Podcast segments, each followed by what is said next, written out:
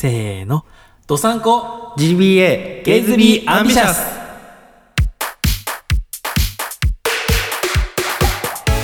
皆さんおばんです。ショコラです。ドサンコ GBA ゲイズビーアンビシャス第24回目が始まりました。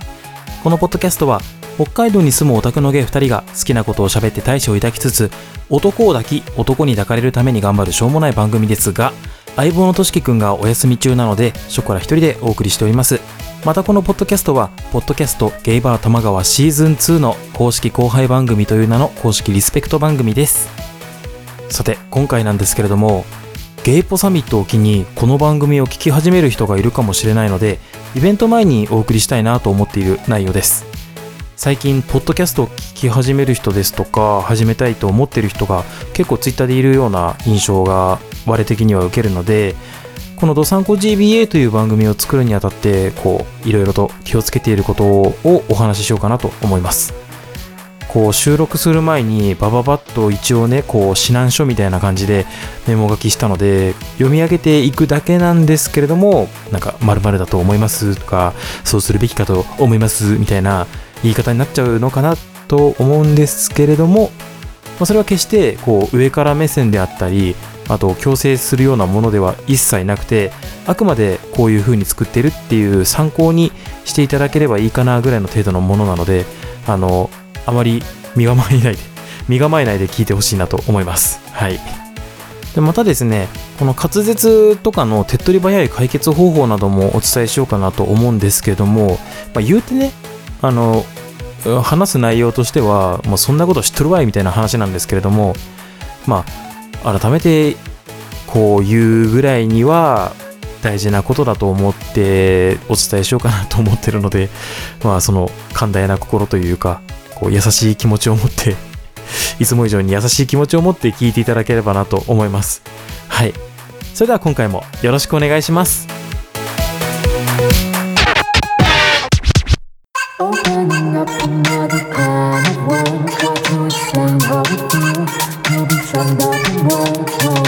改めまして、ショコラです。はい。では、オープニングで話した通り、この番組を作るにあたって気をつけていることなどを話していこうかなと思います。あの、これから話す話っていうのは、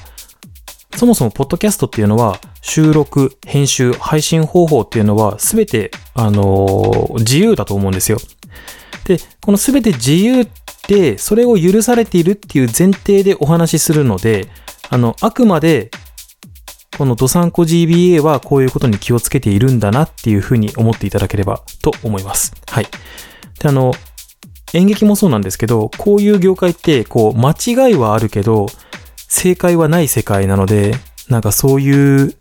ことを、こう、頭の隅に置きつつ聞いていただければなと思います。あの、もしかしたら、あの、これを機にドサンコ GBA をより好きになってもらえるかなっていうふうにも思って、この回を今収録しております。はい。では、えーと、まずですね、これはあの、初めてショコラがゲストで出させてもらった脱力サラリーマンの本音でもお話しした話なんですけれども、まず、ドサンコ GBA ゲイズビーアンビシャスという番組タイトルについてなんですけれども、まず決めるにあたって、キャッチーさと公式で省略した名前っていうのを意識しながら番組タイトルを考えました。で、うんと、確かとしきくんとお話ししてたのが、北の芸から、北の国からをもじっての北の芸からとかっていうのを考えたんですけど、北の芸からだと北芸ってなるので、番組用タイトルを自分で考えといて、それを結局略してしまうのってなんだかなって思ったんですよね。で、えーと、その中で、あの、ゲイズビーアンビシャスっていう名前が出てきたっていうのは、えっ、と、第1回の配信でお話ししたと思うんですけれども、じゃそれを踏まえてのドサンコ GBA。この6文字で、ハッシュタグで検索してもらえるようにっていうのも意識して番組タイトルを考えたんですよね。なので、えっ、と、番組タイトルを決めたら、今度ハッシュタグで実際にドサンコ GBA で検索して、どことも被ってないなっていう、過去のツイートとかないなっていうのを確認した上で、えー番組タイトルを確定しました。で、この番組タイトルとか、あと冒頭に読んでるようなあの、なんでしょう、呼び込み文とかあるじゃないですか。このドサンコ GBA ではメールを募集してますみたいな。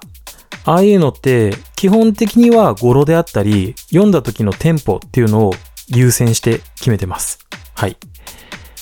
で、え続きまして、アートワークですね。うんと、これ、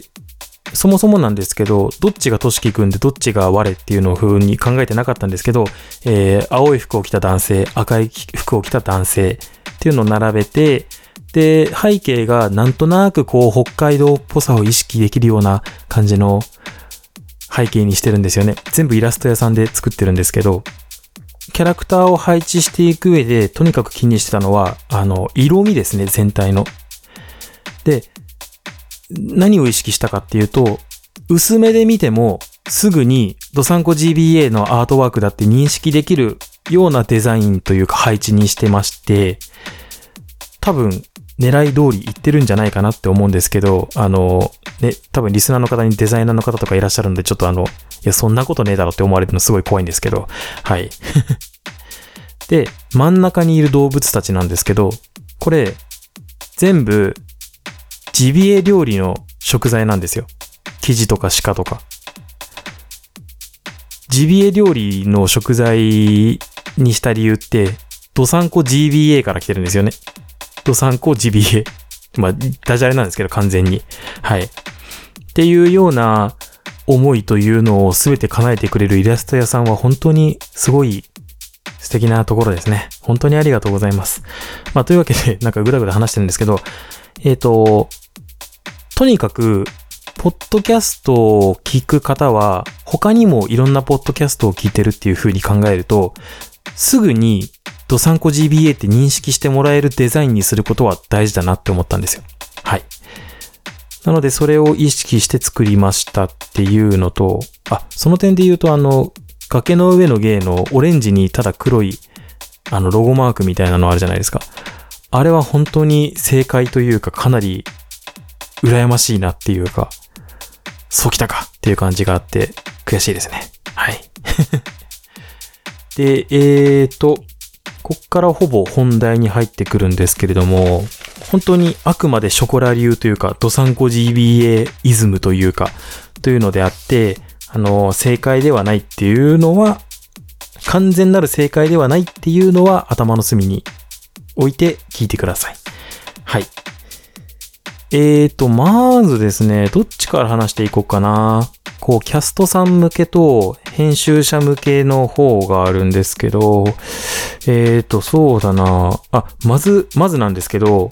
なんだろう、番組のトーク内容であるとか、番組内容自体に関しては、それはもう本当に番組ごとによるので、特に今回は喋んないです。ドサンコ GBA も番組内容とか、まあ正直考えてないので、それもあるんですけど、特に今回は喋らないっていう感じでいこうかなと思います。ではでは、うーん、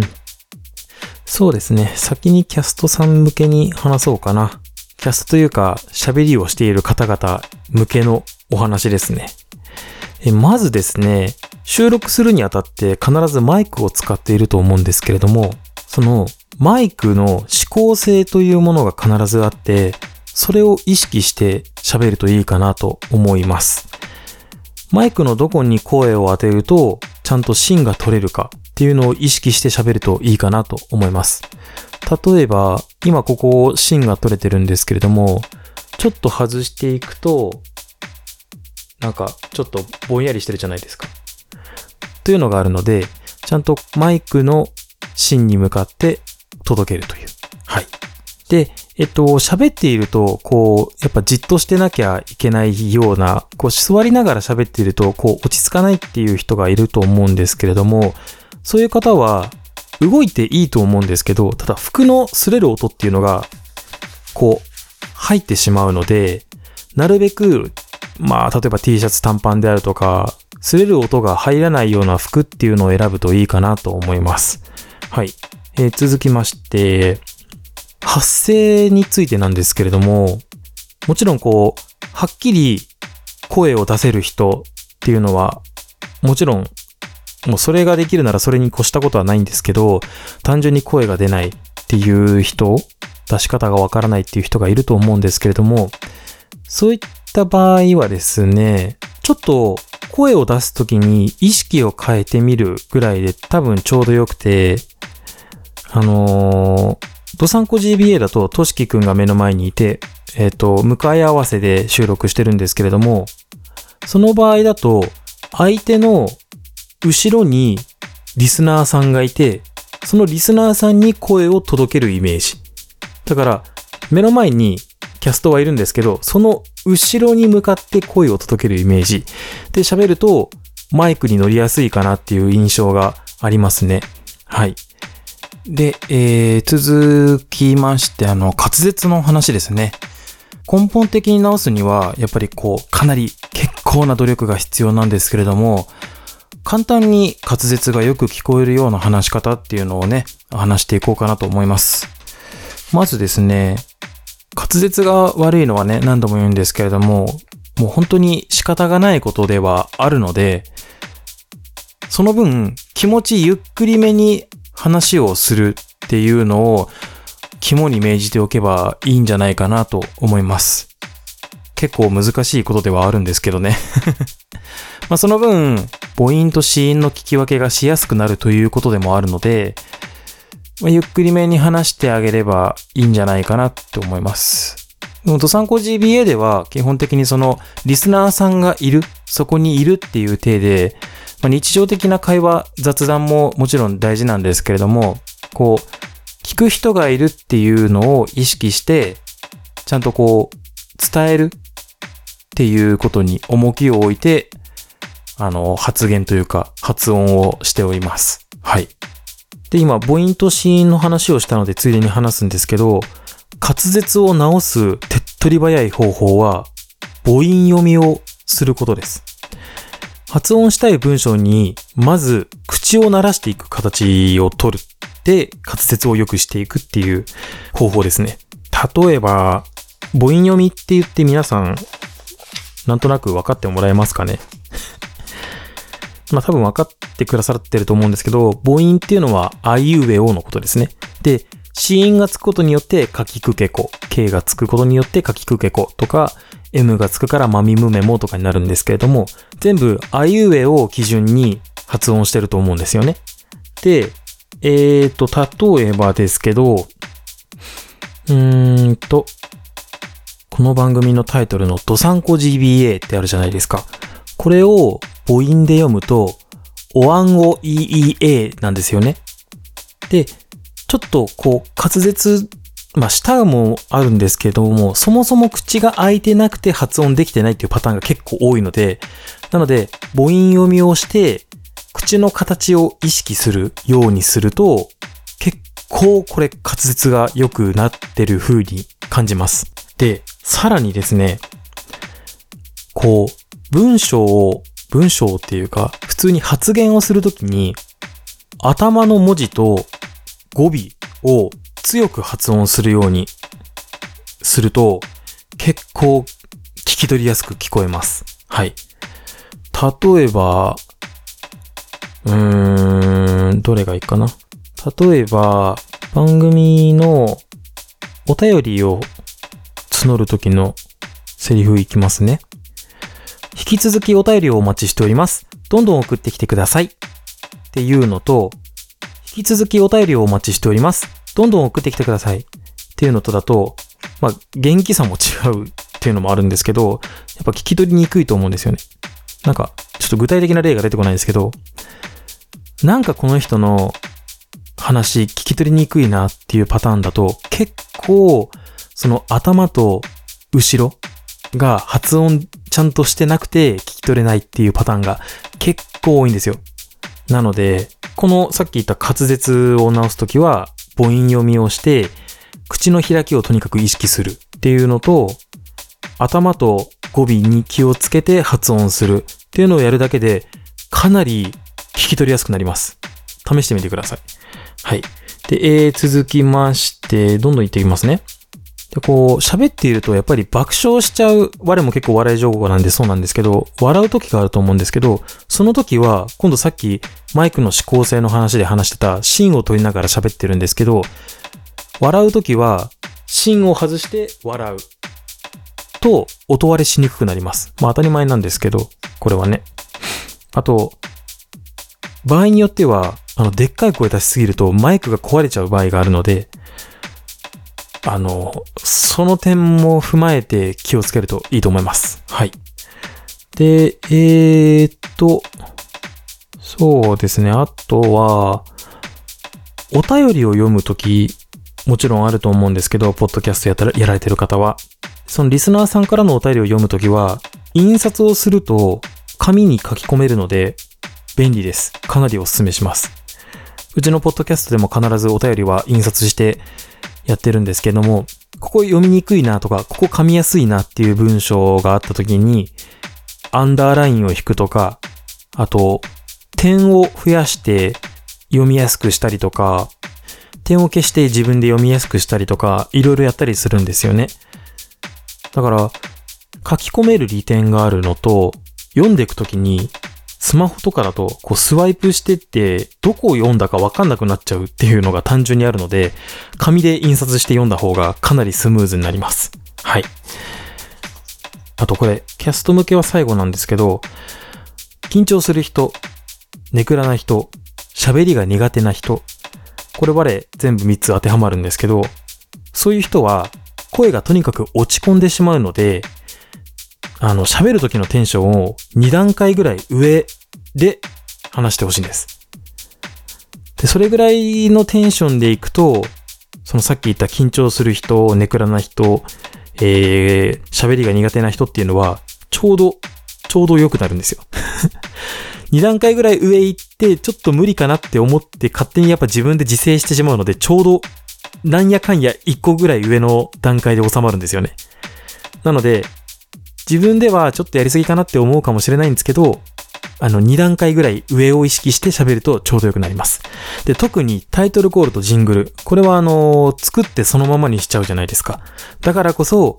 印象を良くするように、この2段階上のテンションで、タイトルコール、ジングルをするっていうのは、特に意識してます。我は。はい。といったところで、これはキャスト向けですね。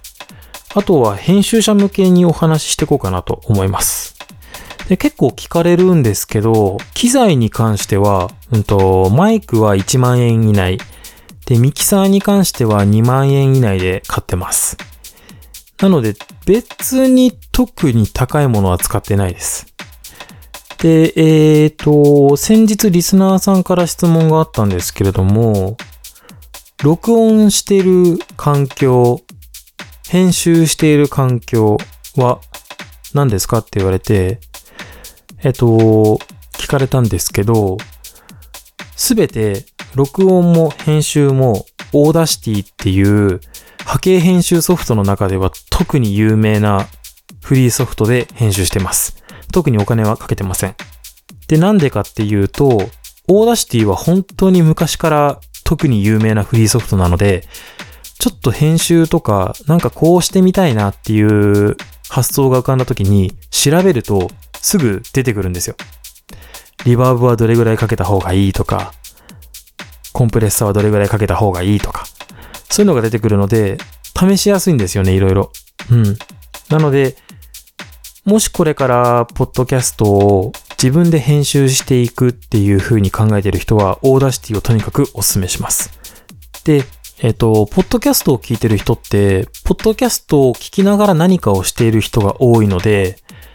なるべく音量ボタンは触らせないようにしてあげる、あげるって言い方もあれですけど、させないようにするっていうのはめちゃくちゃ意識してます。なので、今喋ってるこの声の量だとか BGM とかは基本的に一定になるように意識して作ってます。で、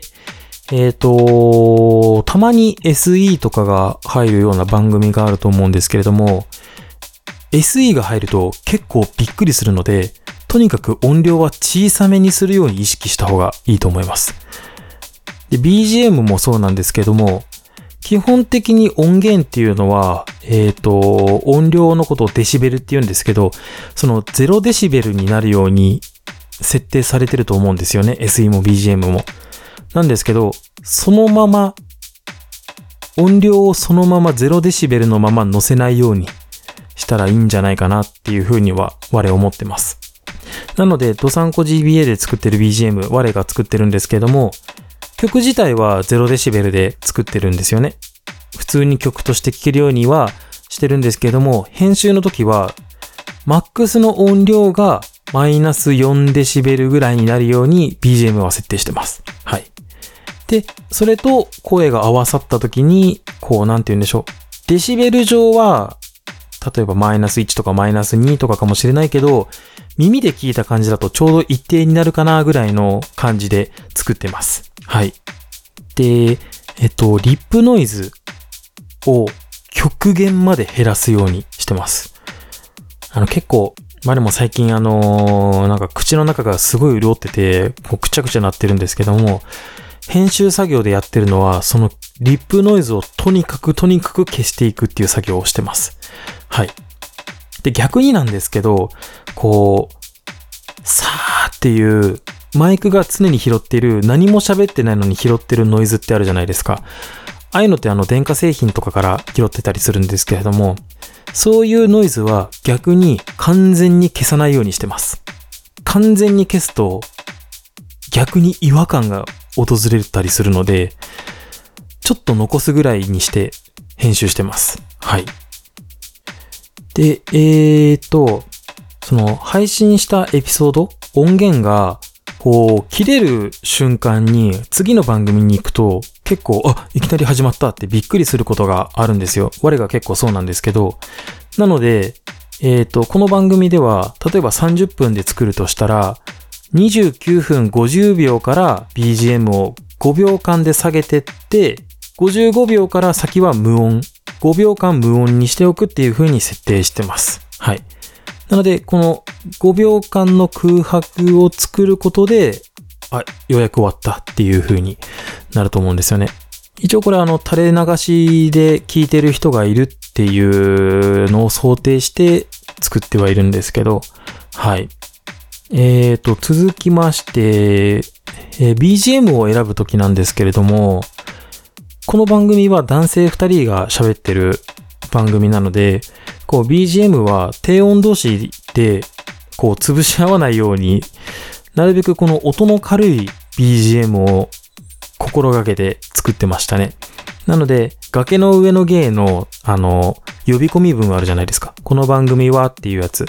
あそこあの、リコーダーの音楽使ってると思うんですけど、あれだと、こう、男性の声とぶつからないので、ちょうどいいんですよ。ああいう感じのイメージでやるといいかなって思います。はい。で、えーっと、じゃあ番組を作りましたってなった時に、エピソードが完成しました。パッケージ化できましたってなったら、こう、検証すると思うんですけども、一回聞いてみてどんな感じかなっていうのをやると思うんですけど、えー我はその時に、イヤホン、ヘッドホン、スピーカー、あと、我車持ってるので、カーステレオ、それぞれでなるべく聞くようにしてます。本当にイヤホンだけでしか聞けないっていう場合も時間がなくてね、っていう場合もあったりするんですけれども、聞けるようであれば全体的に聞くようにはしてます。なぜかというと、やっぱりそのイヤホンで聞くときとスピーカーで聞くとき、それぞれヘッドホンとかも全部ちょっと聞き心地が違ったりするんですよね。なので、それの中間点を探る音量を探すべくそれぞれで聞いてるって感じです。はい。結構イヤホンで聞いててはっきり聞こえてても、スピーカーになると全然なんかもう BGM に飲まれてて聞こえてないっていうことがあったりするので、もし時間に余裕があるのであれば、あればそうした方がいいかなっていうふうに思って作ってます。はい。で、最後なんですけれども、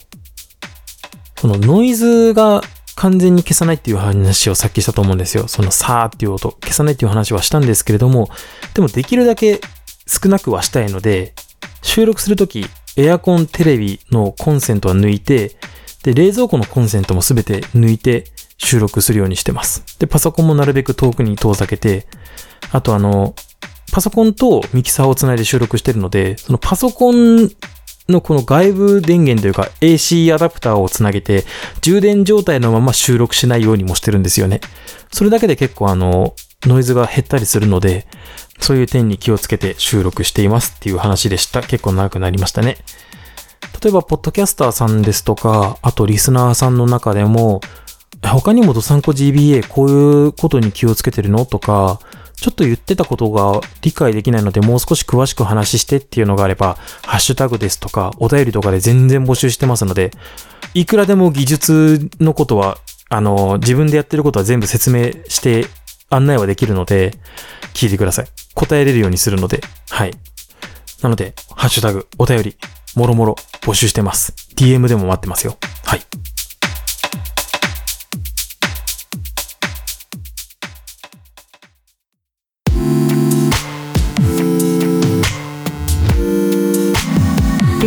Ambitious.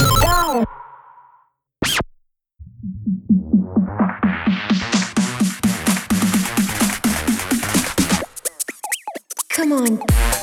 各週火曜日配信をしております、ドサンコ GBA エンディングのお時間です。このポッドキャストでは、あなたからのご意見、ご感想などのメッセージを募集していますが、えー長くなりそうなので飛ばします。ポッドキャストの説明文にも URL や詳細が載っていますので、チェックしてみてください。はい。それでは、えーと、だいぶ恒例になってきました。ドサンコ GBA からのお知らせです。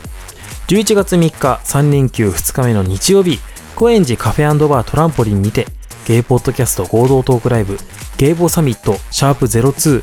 隔絶異界迷宮48会館が開催されます。15時会場、15時半開演。料金はワンドリンクオーダーですが、なんと、シャープ01に引き続き入場料無料でご案内しております。男性、女性、その他年齢、性別問わず、どなたでも入場できます。今回のゲイポサミットはテーブルトークロールプレイングゲーム通称 TRPG を行います。シナリオはなんと音楽と太の豚キノさんオリジナルシナリオ。TRPG って何？そう思ったあなた。簡単に言っちゃいますと振り分けられたステータスを元に作ったキャラでロールプレイ。つまり演者はキャラになりきって即興劇的にシナリオを進めていきます。今回の舞台は架空の大型クルージングスペース48会館。それぞれの目的を果たすためこの一夜の快楽に浸る眠らぬ城に集まった一同はやがてここが楽園ではないことに気づくといったあらすじです。一体どういう結末を迎えるのかどういう展開になるのかショコラ自身もドキドキしております。参加する番組は5つ。ゲイバー玉川シーズン2崖の上のゲイ音楽とふと脱力サラリーマンの本音。そして今回は司会ではなく演者としてドサンコ GBA ゲイズビーンアンビシャスからショコラが出演いたします。今回も入場料無料なんですけれども電子チケットの方がございます。こちらあのどれくらいのお客様がいらっしゃるかの把握も兼ねておりますのでぜひ参加表明の意思表示としても発行をお願いしております。当日の飛び入り参加ももちろん受け付けておりますのでそちらもどうぞお気軽にお越しください。え詳しくはですね公式ハッシュタグゲイポサミットまたはゲイバー玉川シーズン2のツイッターアカウントをチェックするかえーチケットを発行している PTX というもののウェブからゲイポサミットで検索してみてください。ゲイポはひらがな、サミットはカタカナでお願いいたします。また、当日用事ですとか、あと距離の都合で応援に来られないという方も YouTube ライブを配信すると思われますので、11月3日はとにかく予定を空けてリアルネット問わず応援してください。で、またですね、あのー予約をするとですね、特典として、えっ、と、当日なんですけれども、会場の時間中に流そうと思っている DJ ミックス、これを音源がもちろんあるんですけど、DJ ミックス流すので、それを予約特典として付属させますので、よければ予約してください。はい。それでは、えー長々とお話ししてました。なんかいろいろ、いろんな番組がある中で、こう、やっぱり自分自身もこの番組どうやって作ってるんだろうとかすごい気になってるんですけども、まあまずは自分からこういう感じで番組作ってますよっていうのを提示していく感じで、はい。本当に何か質問があったら、配信者じゃなくても全然答えるので、こう結構な勢いでババババーっと話をしていったので、なんかもう少しやっぱりここ詳しく話してっていう方はもう全然待ってますので、はい。ぜひ興味を持った方は質問してきてください。待ってます。それでは、ドサンコ GBA ゲイズビーアンビシャス、今回はここまでです。せーの。したっけね